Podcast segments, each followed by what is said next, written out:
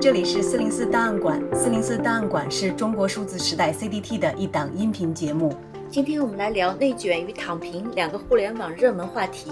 这两个词因为引起谋生不易的中国年轻人的共鸣而走红网络。很快，官方只许内卷，不许躺平，这是怎么回事呢？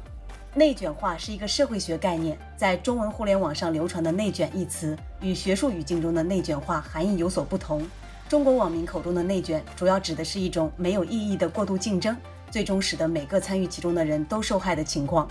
例如，现在充斥中国社会的各种教育培训机构就是一个例子。对一个孩子来说，如果你不参加课外补习班，而别的孩子参加了，他们的成绩就会比你好，你就会在竞争中被落在后面。但你若是跟着补习，则要牺牲掉自己的童年。结果，所有人都被迫参与补习。但是因为上大学的名额没有变，没有人能从中受益，而且所有参与的人都损失了童年。在职场上，内卷表现为每个人的工作时间变长，但收入却不增反降。有网友说，这些年来贬值最大的不是货币，而是你的努力。这就是传说中的内卷。内卷不会创造价值，而且会危害被卷入其中的每一个人。东亚的三个主要国家中日韩都存在高度内卷的问题。在教育和工作两个领域竞争尤为激烈，其中中国的问题最为严重。这是因为有限的资源并不能有效公平地分配到普通人手中。网民郑若顺总结的新两个凡是，深刻阐述了中国政府对普通中国大众的剥削压榨。凡是能够收费的项目，哪个角落他们都不会遗忘。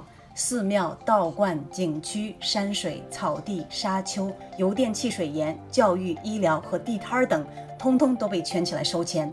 而凡是需要承担责任的，例如教育、医疗、养老等等，通通装疯卖傻、装聋作哑。总之，凡是收钱的地方无孔不入，凡是需要负责任的地方都无影无踪。结果就是大家耳熟能详的中国现状：国进民退，资本不断向国家和少数人手中集中。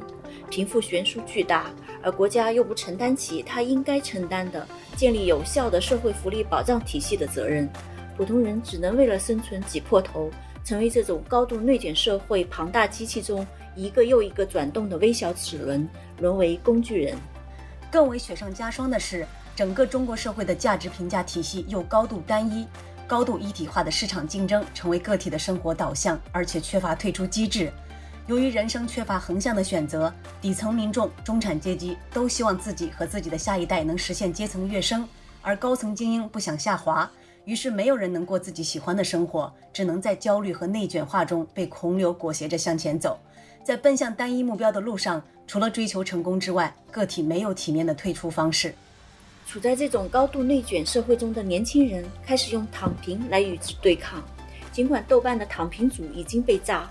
但他振聋发聩的躺平宣言仍在网络上流传。宣言称：“福报将至，我从今开始躺平，至死方休。我将不结婚、不买房、不生子。我将不买包包、不戴名表，游手好闲，坐一天阔椅玩三天。我是工位上的摸鱼仔，城市中的流浪汉，是抵御消费主义的钝剑。我将懒散与悠闲献给躺平人。”事实上，这些躺平诉求并不是什么行动。只是现在中国年轻人已经退无可退的哀告，弱者选择这种非暴力不合作的方式已是情非得已，因为中国所谓的精英达者们不仅不接济弱者，还要压榨他们，不仅压榨他们，甚至连弱者的这种非暴力不合作方式也不允许。躺平话题在中国互联网遭遇审查，现在“躺平”一词的来源，百度贴吧题为“躺平即是正义”的帖子已被删除。湖北京师的一期节目点评说。认命可以，躺平不行。共青团微博发出号召：不负使命，不负家国，不要躺平。清华的一位专家批评说：选择躺平是不负责任的。然而，官方媒体在试图给躺平主义定调时，遭遇了舆论反弹，开始关闭互动功能，也有平台开始设置敏感词。首先是共青团中央的那条微博：当代年轻人从未选择躺平，遭遇评论翻车。网友反驳说。我有选择奋斗的权利，也有选择躺平的权利。这种发展经济却不让大众享受到经济发展成果的模式是难以为继的。随后，这条微博开启了精选评论模式，只显示一部分经过挑选的评论，也不再允许添加新的评论。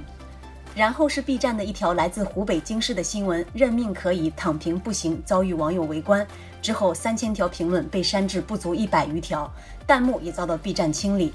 紧接着，知乎将“躺平学”设置成了禁搜词，而豆瓣上的“躺平组”“躺平即是正义”“平躺”等小组一个接一个的消失。随后，据推友称，百度贴吧的“躺平吧”“新躺平吧”“平躺吧”“认命吧”等相关贴吧均被封锁。